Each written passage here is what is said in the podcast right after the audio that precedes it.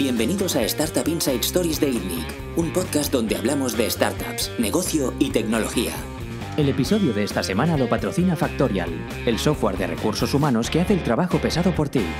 Comienza a gestionar tu empresa con reportes avanzados, nóminas, un gestor de vacaciones, control horario y mucho más. Factorial, la asesoría laboral del siglo XXI.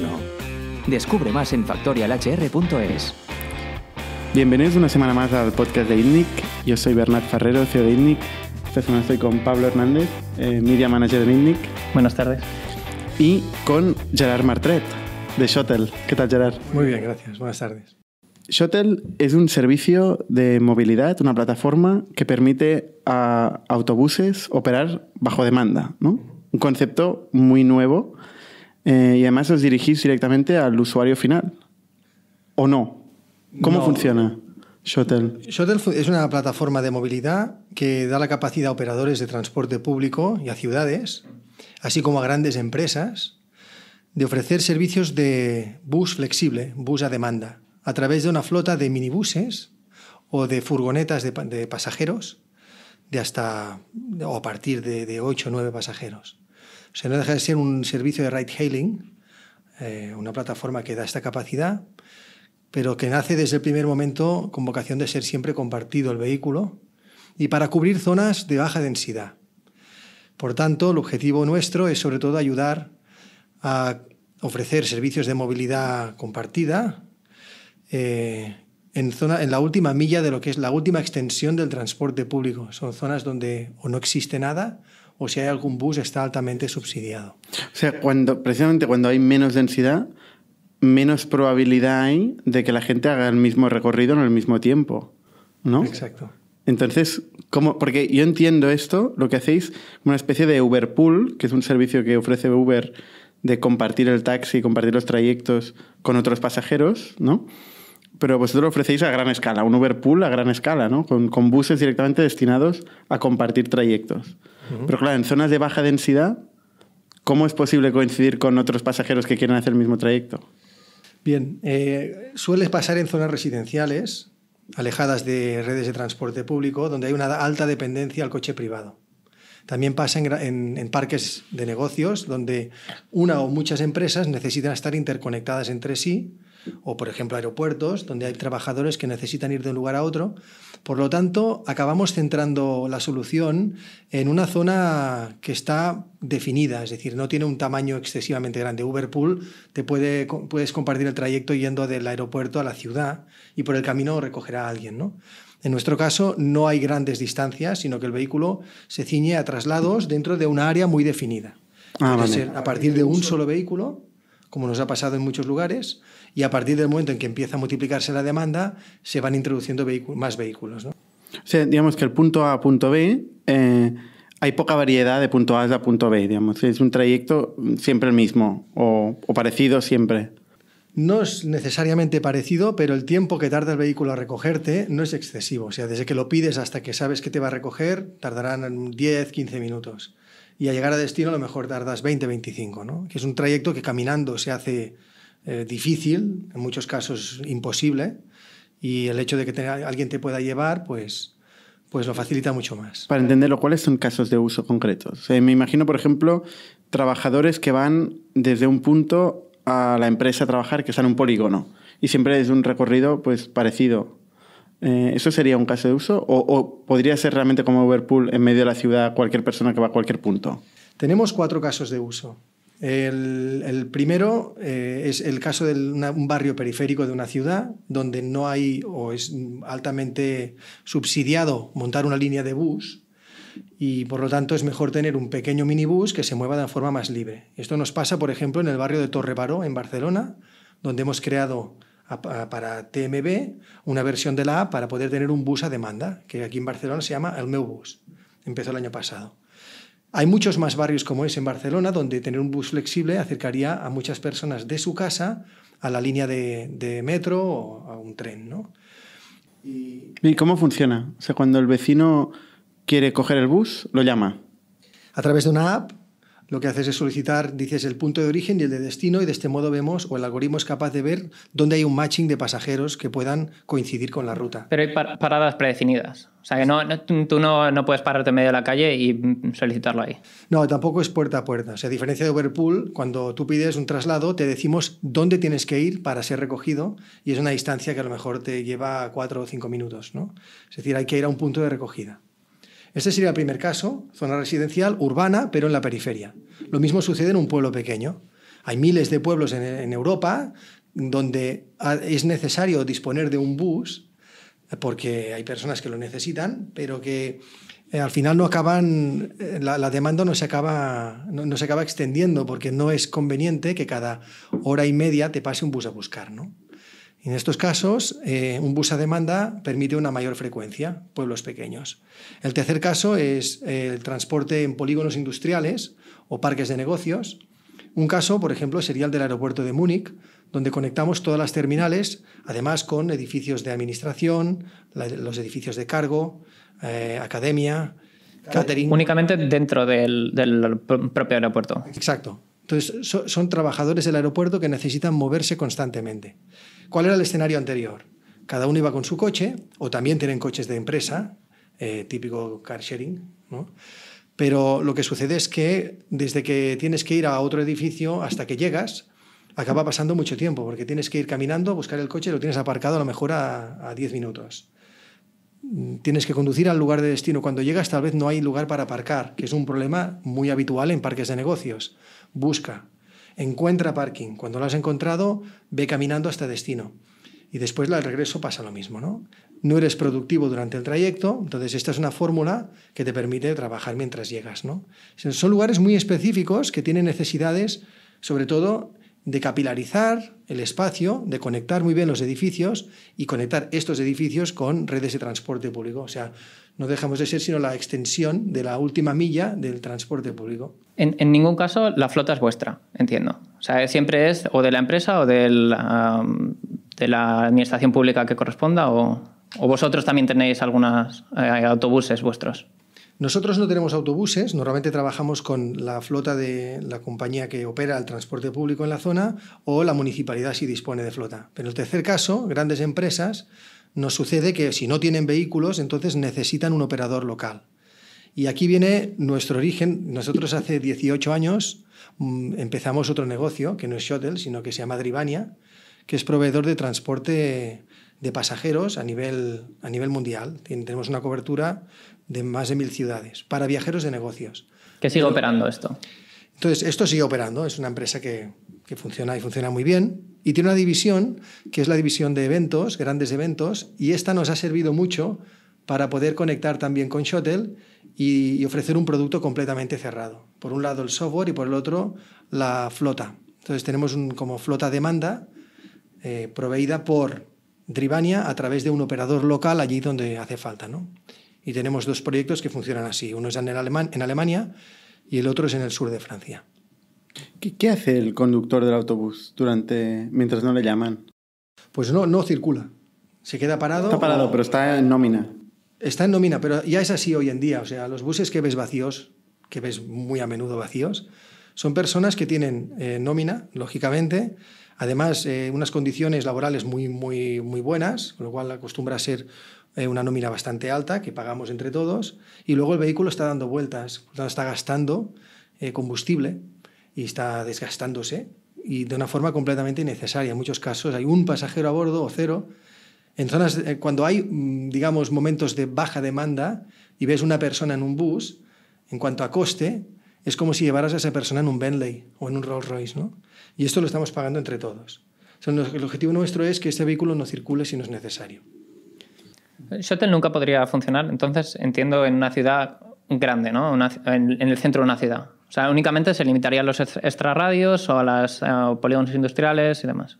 Bueno, así es como estamos monetizando hoy porque hay una necesidad eh, urgente de, de, reducir el nivel de subsidio que tienen estas líneas. En Europa es altísimo, o sea, realmente hay muchísimos casos, cuando nos conocen lo ven como una buena alternativa para reducir el, el gasto que le supone el bus. ¿no? Pero En grandes ciudades creemos que en un futuro será una, una, capa más de transporte a medio camino entre el taxi y el bus.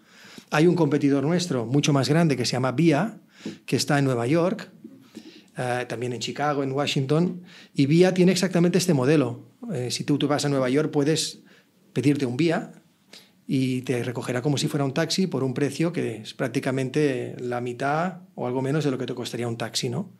Y no deja de ser sino un servicio también de taxi compartido, podríamos llamarlo, con una licencia que en este caso es más parecida a la VTC en Nueva York que no, que no la de taxi.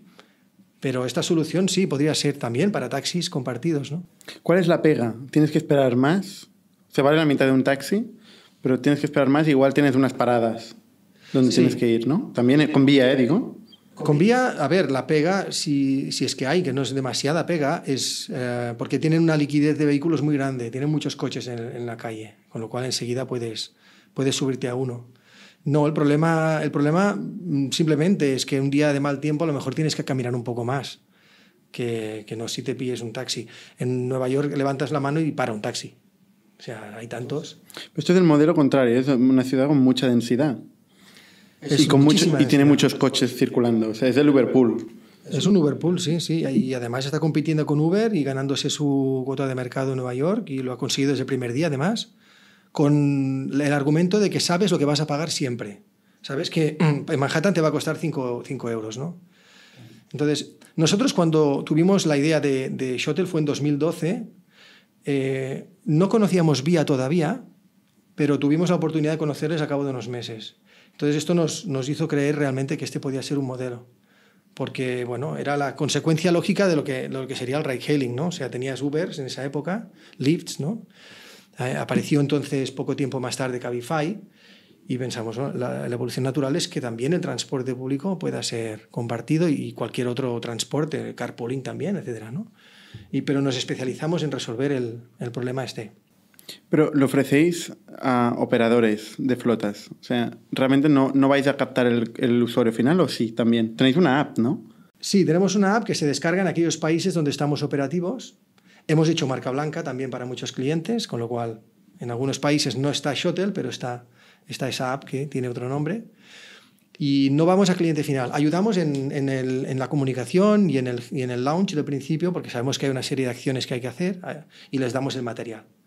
Pero no hablamos ni no tenemos ninguna relación con el cliente más allá de lo que es conocer su experiencia y, y ir mejorando la usabilidad y la experiencia de. O sea, vuestra cliente es eh, la administración pública o grandes empresas, ¿no? ¿Entiendo? Sí. Una de dos. Sí, grandes empresas. Eh, hemos visto que es el segmento más interesante porque vamos recibiendo, sobre todo nos llegan solicitudes de los mercados, digamos, más desarrollados en movilidad o en transporte, son los típicos que han estado vinculados con el sector de la automoción, ¿no? Estados Unidos, Alemania y Japón. Y de allí es donde nos llega mucha, mucho interés. Y suele ser de, grande, de gran empresa, lo cual no nos esperamos. O sea, al principio siempre pensábamos que era un servicio para... Más sector público. Sí. Y, y, en clientes, por ejemplo, ¿en qué se traduce? ¿Cuánto, ¿Cuánto, número de clientes? ¿En qué países operáis? Estamos en ocho países en Europa. Eh, estos son Inglaterra, Alemania, Finlandia, Francia, Suiza, Italia, España y Portugal. Eh, Portugal. No sé si he repetido alguno, pero son ocho. Um, estuvimos en Estados Unidos con una operación pequeña, pero que paramos por, por el hecho de que no podíamos dar un buen servicio de, de customer support, no era la misma zona horaria y dijimos que no, no convenía. ¿no? Y, y, en volumen, pues estamos, eh, son operaciones muy pequeñas, todas ellas, algunas son un poco más grandes, pero estamos de, en operaciones que tenemos un, un bus, a veces eh, dos, después hay una operación en Alemania más grande, tenemos diez para, un, para un, una empresa fabricante grande. Y ahora lo que tenemos en el pipeline es lo más prometedor, ¿no? es lo que nos está llegando eh, proyectos mucho más interesantes para, para grandes compañías. Y, y, después las municipalidades sigue siendo el camino que empezamos en su día. El periodo de adquisición de clientes es más lento, se tarda entre 10 y 12 meses, porque hay más burocracia, ¿no? Pero, pero bien. ¿El tiempo para cerrar un cliente son entre 10 y 12 meses? Sí. ¿Con la administración pública también? Sí, sí, con la administración pública. Ah, vale. Sí. ¿Y, con, ¿Y con la empresa es mucho más corto?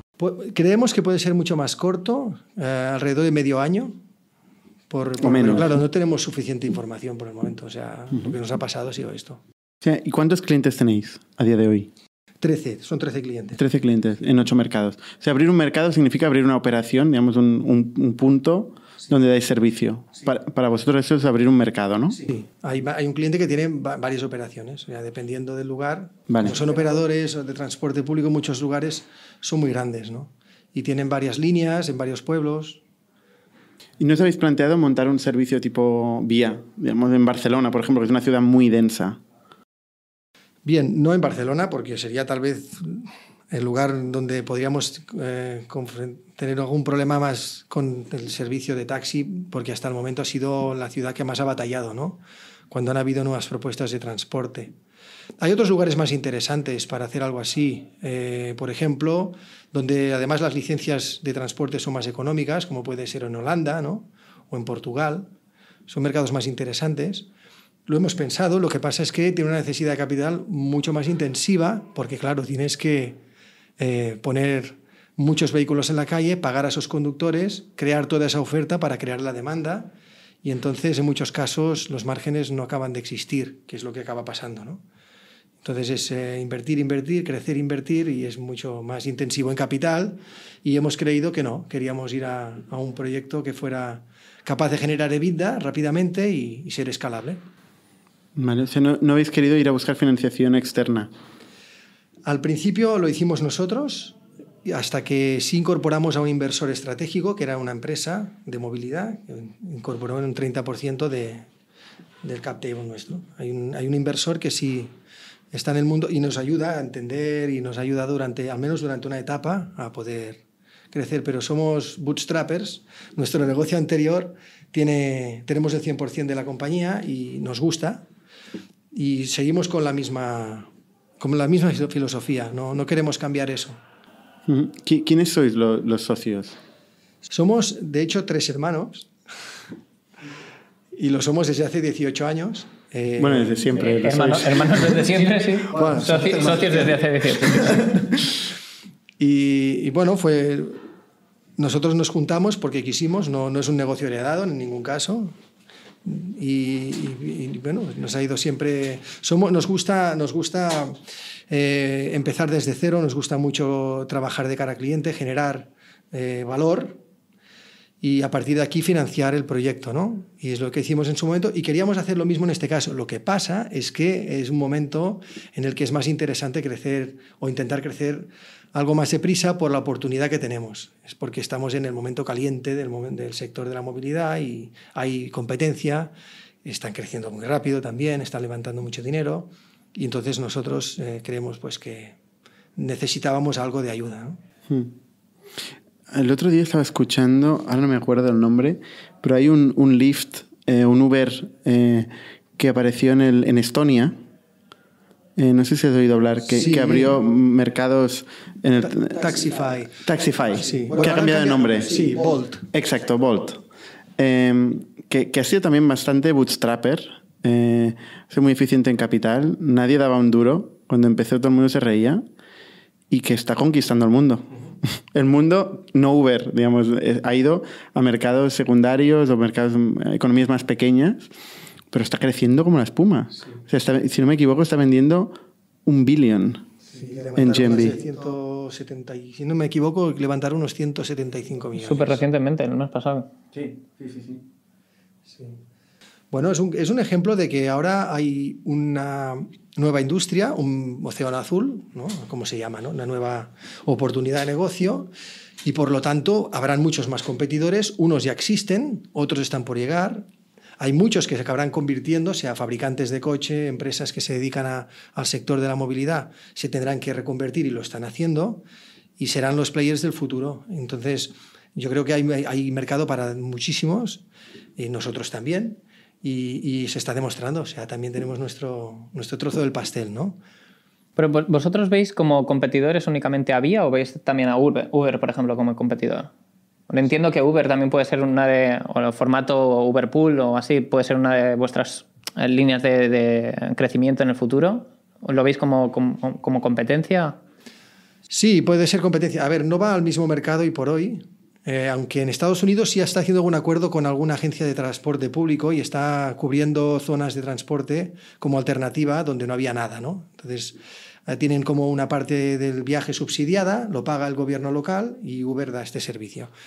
Pero aquí en Europa no, por el momento no es un competidor y, y, el daño que nos estamos haciendo entre nosotros es mínimo, no nos encontramos prácticamente. Es que yo creo que no tiene nada que ver, ¿no? El cliente no es el mismo, o sea, Uber va a cliente final. Sí. Eh, vosotros vais a, a, gobiernos o grandes empresas, o sea, no, no, no os parecéis en nada. Eh, en la solución, probablemente una capa de Uber eh, coincide con, con, la capa que vosotros ofrecéis de, de gestión de trayectos. Pero, pero el cliente es distinto. El cliente marca, es lo, para mí es lo principal que marca un negocio, ¿no? ¿Quién es el, quién es el cliente? Yo me pregunto, ¿cuál es vuestra, vuestro valor eh, core, digamos? ¿Cuál es vuestra propiedad intelectual?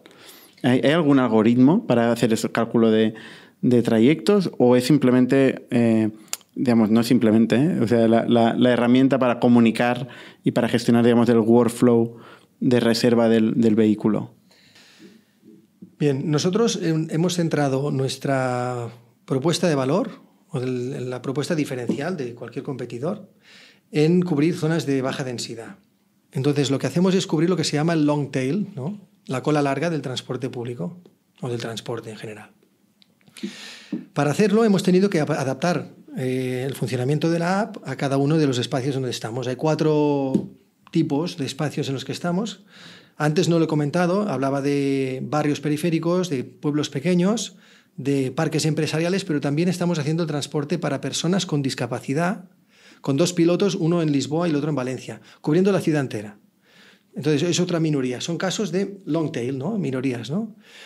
En cada caso hemos adaptado los algoritmos porque funcionan de forma diferente. En un caso es completamente dinámico y a demanda, y hay otros casos que funciona con una red, eh, con una, digamos, línea preestablecida de, viaje, donde cada día repite el mismo, el mismo recorrido y horarios, pero que puede interactuar con solicitudes a última hora. ¿No? que es el caso del transporte para discapacitados, lo cual ha, mejorado dramáticamente su, su, experiencia, porque ahora, en lugar de esperarse a tener un servicio 24 o 48 horas, como pasa, lo pueden pedir al momento. ¿no? Entonces, en, estos casos creo que hemos sabido diferenciarnos bien y ahí es donde tenemos nuestro core, en el backend y en los algoritmos que estamos creando.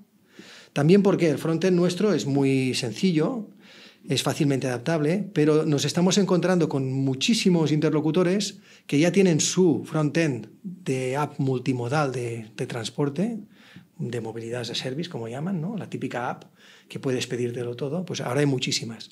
Entonces, vemos que en un futuro nuestro frontend irá poco a poco teniendo menor importancia en esos lugares donde ya hay un, una app que... Seréis más una API, digamos. Seremos, seremos, y ya somos una API. Vale. ¿Y cuánto, cuánto vale un... O sea, cuánto os genera un cliente? Eh, ¿Cuál es la venta media que podéis tener con un cliente? Nosotros estamos calculando alrededor de los 30.000 euros por, por cuenta. Porque es lo que más o menos... Estáis calculando a futuro, ¿eh? no, no, no, pasado. No, Hombre, pasado es fácil, con 13 clientes es fácil. Sí, no, pero los, a pasado es menor, porque hemos tenido que empezar con early adopters y a los... Claro, evidentemente al principio no se fían mucho de lo que tienes, ¿no? Somos una compañía que tiene dos años. El primero eh, fue para darnos a conocer. O sea, en realidad tenemos prácticamente un año ¿no? en el mercado. Um, pero, pero, disculpa, ¿cuál era la pregunta? No, la pregunta es cuál es el valor del cliente. Me has dicho 30.000 euros sí, al año. Es el, el, el, valor anual de un cliente. El, el, valor que nosotros estamos estimando, pero de una, bastante, una visión bastante conservadora. O sea, podría ser bastante más. pero a día de hoy estáis bastante menos. No, de, de average es este. ¿De average es este? Sí. Y también dependerá mucho del cliente. Habrá clientes si llegáis a los clientes grandes, eh, alguna, no sé, eh, alguna industria muy potente como la de los coches en Alemania, que mueven parques tremendos, ahí podéis tener bastante más margen, entiendo.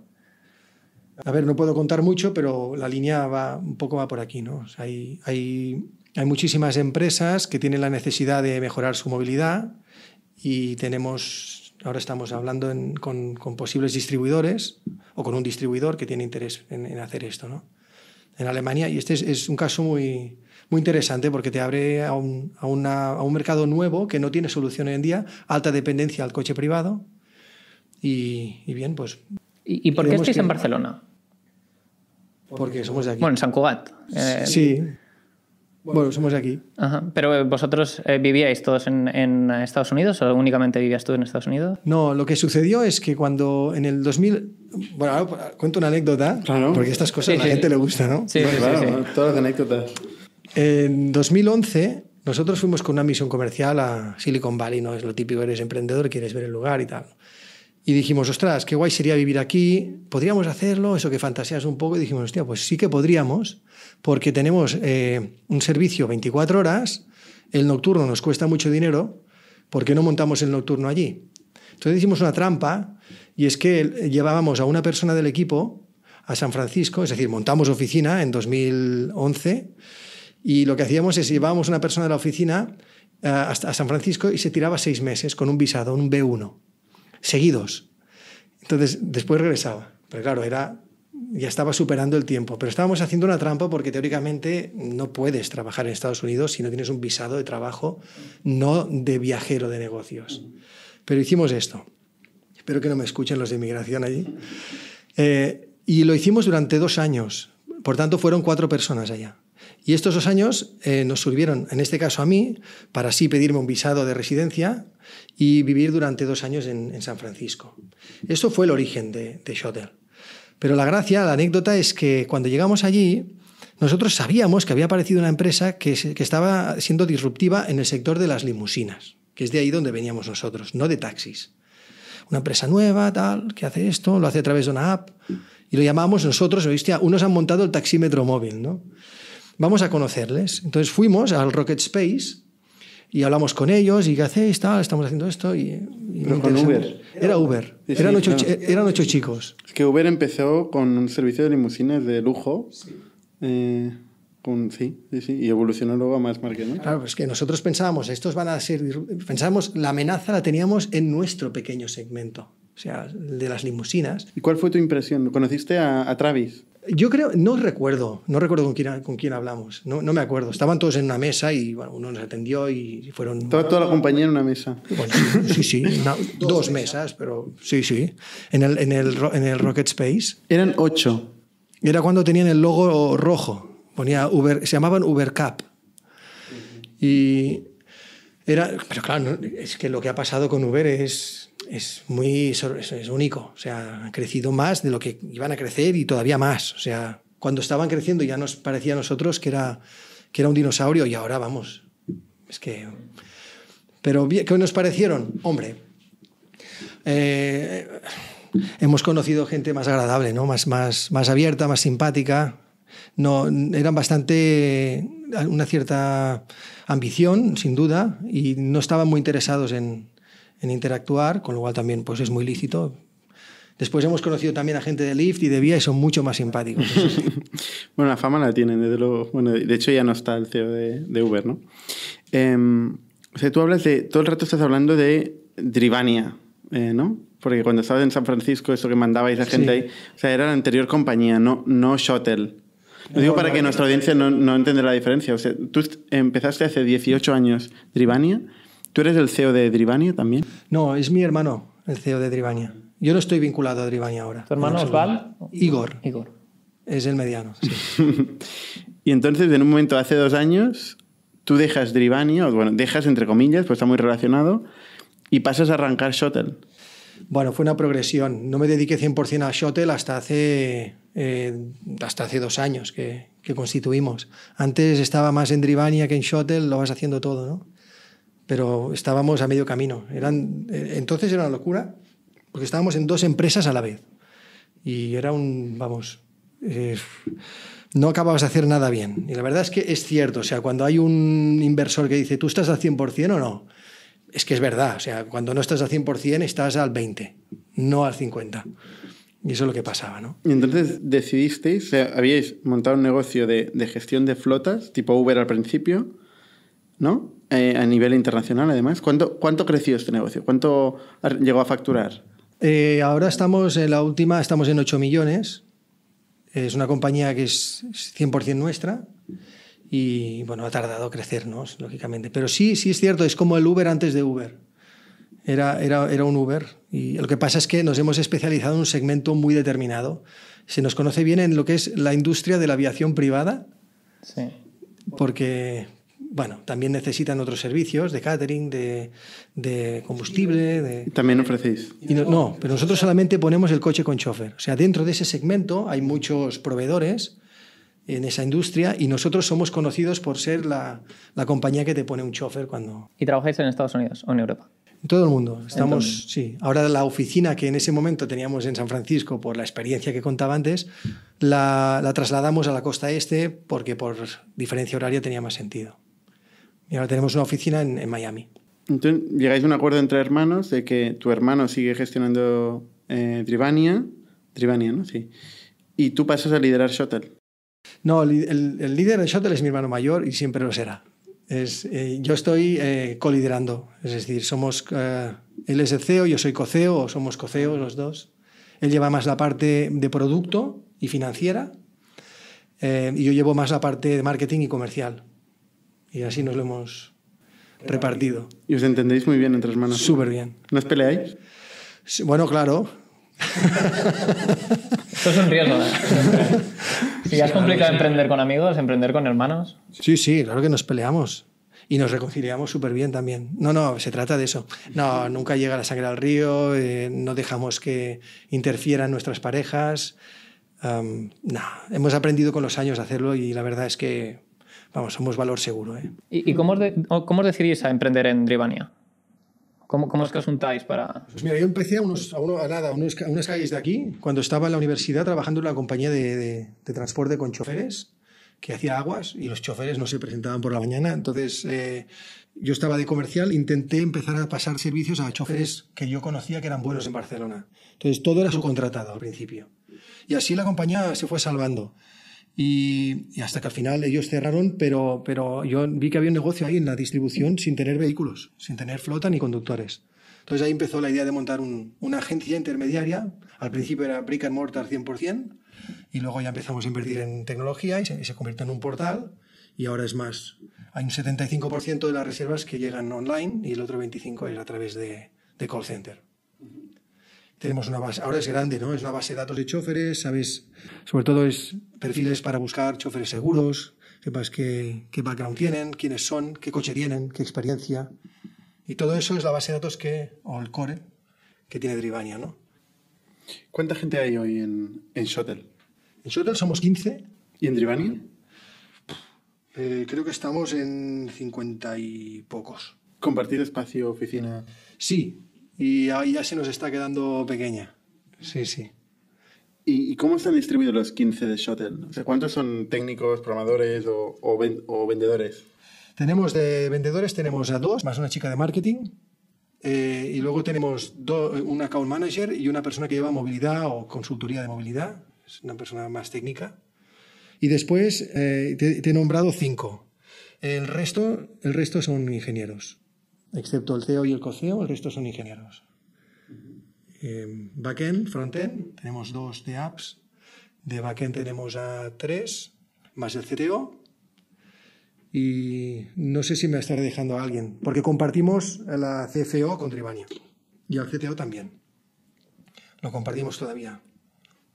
¿Y esto ahora lo habéis financiado vosotros? Bueno, no, ha entrado un, un- un partner de movilidad, dicho, ¿no? Sí, no, no hemos invertido, no llega al millón y hasta el momento estaremos a punto de llegar y nosotros eh, hemos puesto la mitad.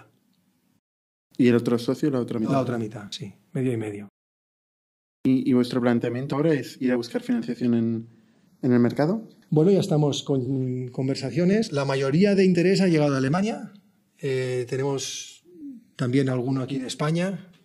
Mm, Veces eh, hay alguno más estratégico que se dedica a la movilidad. Ahora estamos buscando un 1.5 en una ronda preserie A. El objetivo es un año o año y medio para acabar de consolidar lo que tenemos, el producto, expandir, saber cómo podemos escalar y sobre todo hacer que esto sea eh, fácilmente, ¿no? Replica- o sea, que pueda escalar de una forma fácil sin demasiada... 1,5 millones. Eh, en una ronda preseria. Esto es a la americana. Bueno, preseria 1,5 millones. O sea, un SIT de 1,5 millones. Bueno, o, o- o Berlín o tal, tiene, tiene, tiene bastante sentido. Sí, lo consideramos, que creemos que no es todavía, porque, pero por el momento de madurez que estamos y por la facturación que tenemos. Porque el pipeline pinta muy bien, pero como el periodo de adquisición de clientes es tan lento, es que no nos atrevemos a decir que esto es un serie. Porque es que es difícil de defender. Facturáis sobre los 300.000 euros. Ahora estamos, en, sí, estamos este año eh, previsto 700.000 eh, y todo apunta a que sí. ¿Y, en cinco años? En cinco años, eh, bueno... es un ejercicio de proyección, un poco porque no lo sabes. Nadie lo sabe, pero... Claro. Pero ¿dónde te gustaría estar?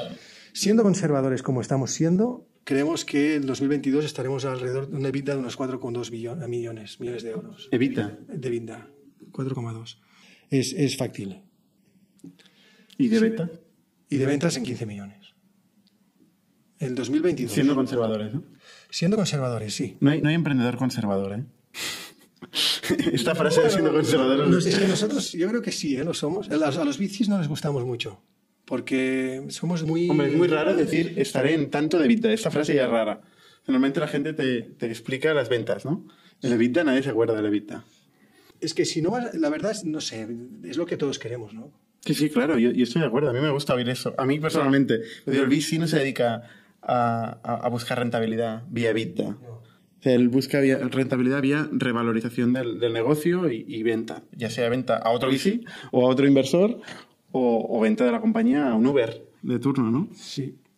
Bueno, en ese sentido somos un poquito más rebeldes, ¿no? No, nos gusta que nos digan lo, que tenemos que hacer. O sea, hay muchos bicis que enseguida se dan cuenta que no, nos vamos a entender porque, porque nosotros vamos a EBITDA. O sea, vamos a generar negocio, a generar beneficio y valor. Pero valor real, o sea, de, de verdad. A la antigua, ¿no? A la antigua. O sea, que la empresa facture y genere márgenes a repartir. Y luego, si hay que negociar un crecimiento o una venta, pues lo haces mm, con EBITDA, que es otra posición, ¿no? Y cualquier emprendedor, yo creo que realmente desea esto. A no ser que, porque si no, la experiencia con bicis a veces es que acabas un poquito pues trabajando en una línea que tal vez no es la que tú querías, ¿no? Y pierdes la libertad. Entonces, a nosotros... Ahora no habéis tenido un bici, ¿eh? Un inversor. No, no, el inversor es, un inversor. No, pero hay VCs que lo, que lo ven así también. Pocos, muy pocos, pero sí los hay. ¿eh? Bueno, pero van a mirar al final los resultados y lo van a mirar igual que cualquier otro VC. Va a querer salir igual que cualquier otro. Sí, pero no está mal. Eso a mí no me parece mal. O sea, esto está muy bien que sea así, ¿no? ¿Qué nosotros también somos inversores de este proyecto. O sea, también si en algún momento uno quiere salir o quiere trabajar en otro proyecto o, vender, es normal. Pero ¿por qué no hacerlo cuando tienes buenos resultados, ¿no? Entonces lo queremos hacer así. es, una filosofía de vida, siempre la hemos tenido. Eh, eh, tampoco trivialicemos el que el que busque solo crecimiento. O sea, digamos, hay algún tipo de trade-off entre em, querer generar EBITDA más a corto plazo. Eh, seguramente tienes que renunciar a parte del crecimiento, ¿no? O sea, ¿podrías crecer más rápido siendo menos rentable? Esta es la pregunta que, te haces constantemente, ¿no? ¿Estás renunciando a parte del crecimiento para generar rentabilidad más a corto plazo? En este momento sí, eh, pero también pensamos que ahora se está desarrollando este, esta industria, está empezando cada vez, nos está llegando interés de lugares que muy, o sea, de Arabia Saudí, nos ha llegado de Japón, de Brasil. ¿Cómo os conocen? No tengo ni idea. Todo parece que es porque generamos contenido yo creo que después de este podcast van a tener ahí, bueno, el CRM a tope. ¿eh? Muy bien. Pues no, no, sé cómo nos conocen. Eh, ahora le comentaba a vuestra compañera, ella es de Japón, y estábamos hablando de, y lo he dicho, las dos compañías que nos han contactado de Japón, y son compañías muy tochas. Me ha dicho, ¿cómo se han conocido? Y yo no tengo ni idea. No lo sé. No tengo ni idea. Tengo que averiguar, ¿no? Porque... Entonces, el, dinero que, que, estaríais buscando de VCs, ¿en qué lo invertiríais? Porque si ahora están llegando no sé, por milagro, eh, proyectos interesantes, ¿en qué, en qué lo, lo Bueno, sobre todo producto, o sea, seguir mejorando lo, desarrollo. que estamos, desarrollo de producto, hacer algoritmos más predictivos, eh, porque en esto ya vamos en la línea, pero bueno, hay integraciones que hay que hacer a través de APIs, la pasarela de pago, hay que mejorarla, integraciones con otras pasarelas de pago locales, ahí hay mucho trabajo, o sea, eso no paras nunca. Y luego también eh, desarrollo de negocio. Queremos eh, aprovechar la oficina que tenemos en Miami para tener un equipo para América. Sería pequeño, sería nada, tres personas eh, seguramente en 2020. Y después en Asia tal vez nos hará falta, por tal y como está avanzando, pues tener una oficina Mm, ya veremos dónde y cómo, porque eso no tengo, yo no lo he hecho nunca y no sé cómo se hace. Muy complicado, ¿eh?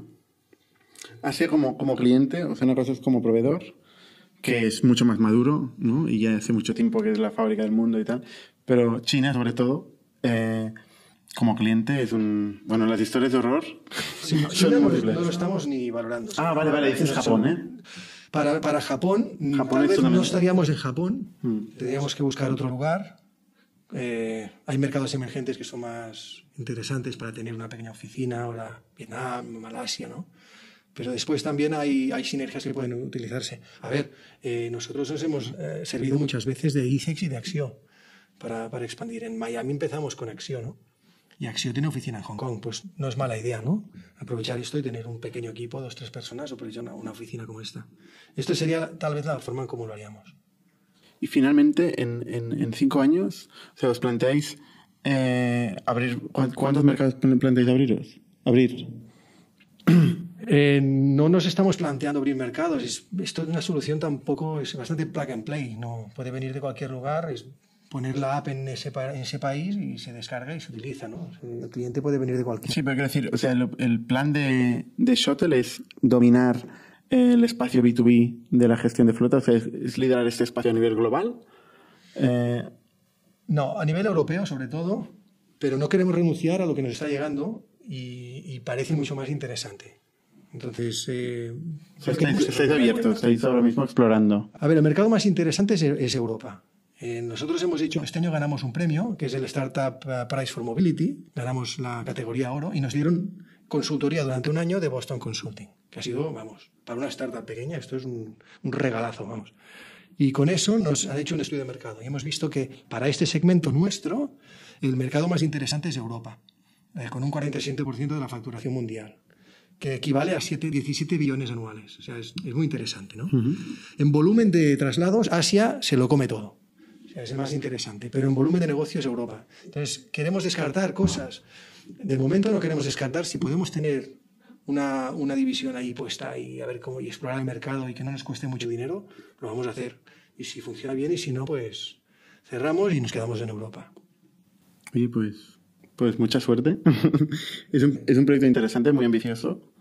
Eh, realmente por aquí, bueno, pasan muchos proyectos, ¿no? Pero, eh, claro, vosotros tenéis ya el caso eh, ¿no? El caso eh, previo en este mismo seg- segmento. Se permite entender un poco la oportunidad y, bueno, eh, tiene buena pinta. Pues muchas gracias. Gracias a vosotros. Hasta la semana que viene. Suscribíos a nuestro podcast en youtube.com barra itnic, Spotify, iTunes, Google Podcasts, Evox y otras plataformas para no perderos ningún episodio. También lo podéis recibir en vuestro correo suscribiéndoos a nuestra newsletter en itnic.net.